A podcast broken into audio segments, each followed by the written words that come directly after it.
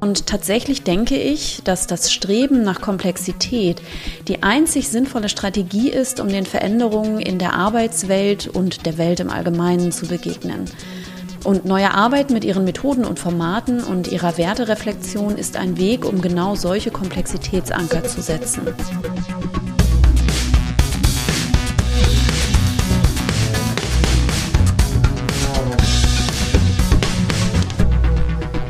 Herzlich willkommen zu meinem Podcast New Work. So geht Veränderung.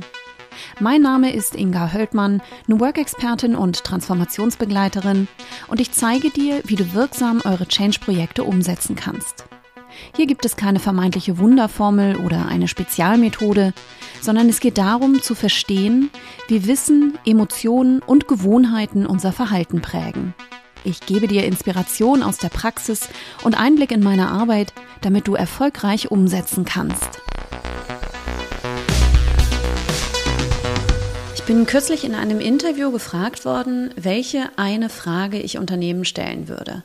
Und meine Antwort war, wir sehen eine zunehmende Komplexität und die Frage ist, wie Organisationen durch diese Komplexität navigieren. Eine meiner Arbeitsthesen ist, um einer äußeren Komplexität zu begegnen, sollten wir am besten die innere Komplexität erhöhen. Und innere Komplexität heißt nicht Chaos, sondern Vielfalt. Vielfalt in unterschiedlichen Bereichen, wie zum Beispiel der Flexibilisierung von Arbeitszeiten und Arbeitsorten. Ich würde Unternehmen gern die Frage mitgeben, was tut ihr für mehr Komplexität in eurer Organisation?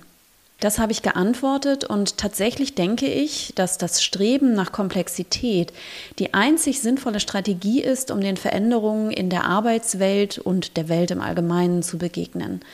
Und neue Arbeit mit ihren Methoden und Formaten und ihrer Wertereflexion ist ein Weg, um genau solche Komplexitätsanker zu setzen. Doch wir dürfen Komplexität und Kompliziertheit nicht verwechseln, denn Komplexität ist Vielfältigkeit und Variabilität, Kompliziertheit produziert, Unübersichtlichkeit und Chaos und ist damit ganz sicher keine gute Antwort auf komplexe, expandierende Anforderungen. Ist das verwirrend? Ja, finde ich auch ein bisschen. Aber es ist leider nicht so selten, dass wir Komplexität und Kompliziertheit in unseren Debatten verwechseln und dadurch auch Missverständnisse erzeugen. Ein Beispiel für diese Verwechslung ist auch ein Kommentar des Autors Dave Trott, den ich gefunden habe, und unter der Überschrift Simplicity Works, Complexity Doesn't beschreibt er zwei unterschiedliche Arten der Telegrafie, unter denen sich schließlich der einfache Morse-Code durchsetzte. Trott schreibt dazu, Cook and Wheatstones, also die andere Version, failed because it depended on complicated hardware. The Morse version succeeded because it depended on the simplest possible software, people. Und Trott beschreibt im Anschluss dann, wie vielfältig das System Morse Code von Menschen angewandt und interpretiert wird und auf immer neue Situationen und Gegebenheiten angepasst werden kann. Er erzählt von Schiffen, die per Lichtsignal morsen oder von dem Gefangenen, der eine Botschaft in einen Teppich webte. Der Morse-Code ist einfach und unkompliziert. Das stimmt, weil alle Buchstaben durch eine simple Kombination von langen und kurzen Signalen erzeugt werden können und er keine spezielle technische Ausstattung benötigt. Und das ist es, wo Trott auch irrt. Der Morse-Code ist zwar unkompliziert, aber gleichzeitig auch ein höchst komplexes System, gerade weil es immer wieder neu angepasst und in unterschiedlichen Situationen realisiert werden kann.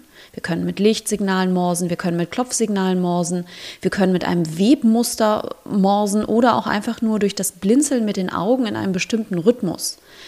Trotz selbst gibt all diese unterschiedlichen Beispiele, die ganz klar zeigen, welch simples und doch komplexes System zugleich der Morse-Code ist. Ich würde sogar noch einen Schritt weiter gehen und sagen, der Morse-Code funktioniert in seiner Komplexität gerade deshalb, gerade weil er so unkompliziert ist. Das ist es, was uns ermöglicht, ihn immer wieder und auch spontan auf sich verändernde Situationen anzupassen. Was genau bedeutet das nun für Unternehmen und für unsere Arbeit? Ich meine, strebt in eurer Arbeit bzw. in den Strukturen, die ihr im Job aufbaut, nach Komplexität. Versucht, so viel zu ermöglichen wie geht. Baut vielfältige Teams, ermöglicht flexible Strukturen, eröffnet Räume für Austausch und Ideenfindung.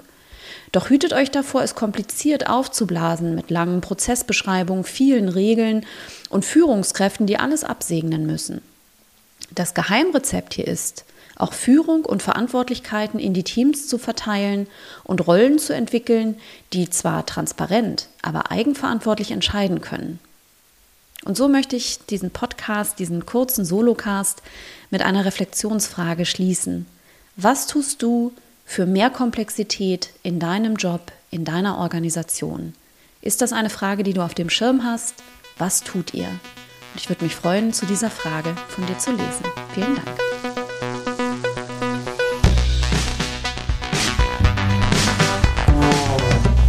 Work, so geht Veränderung.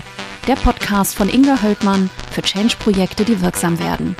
Denn was du willst, ist mehr Zeit für richtig gute Zusammenarbeit.